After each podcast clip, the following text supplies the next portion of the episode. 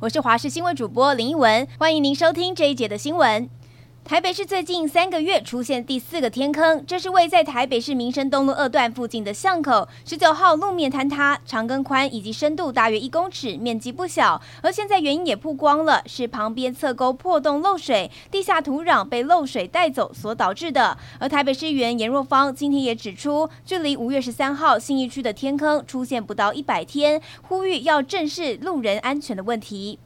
而台北市文山区有两名八旬的妇人，日前跑到警局来报案，表示自己弄丢了一个包包，里面还装有两百五十万巨额现金，但却说不清楚自己到底是在哪里弄丢的。警方耐心的询问，沿途调阅监视器，原本一度以为是两个人走累了，把包包丢在路边机车上休息，而后续想起有搭计程车，也成功联系上司机，找到了包包，清点后现金没有短少，警民合作之下，成功寻回遗失物。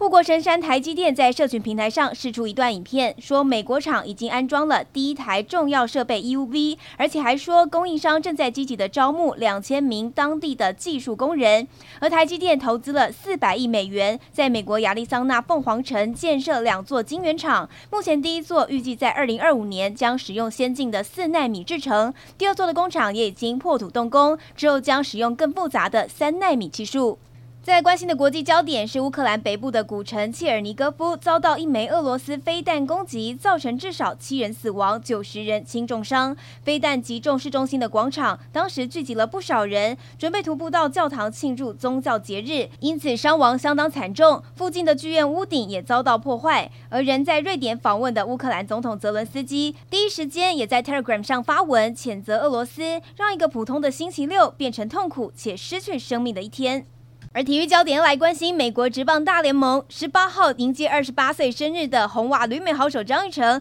今天在面对洋基三 A 的比赛开轰了。二局下，他敲出一发中外野方向的逆转两分炮，帮助球队取得二比一的领先。而这也是他遭到让渡之后的第一发全垒打。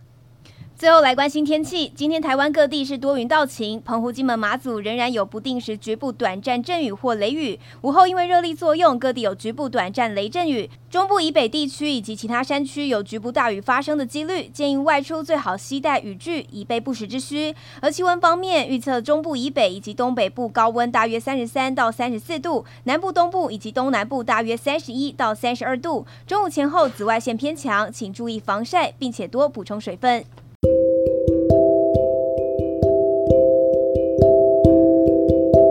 关注这一节的新闻内容，非常感谢您的收听，我是林依文，我们下次再会喽。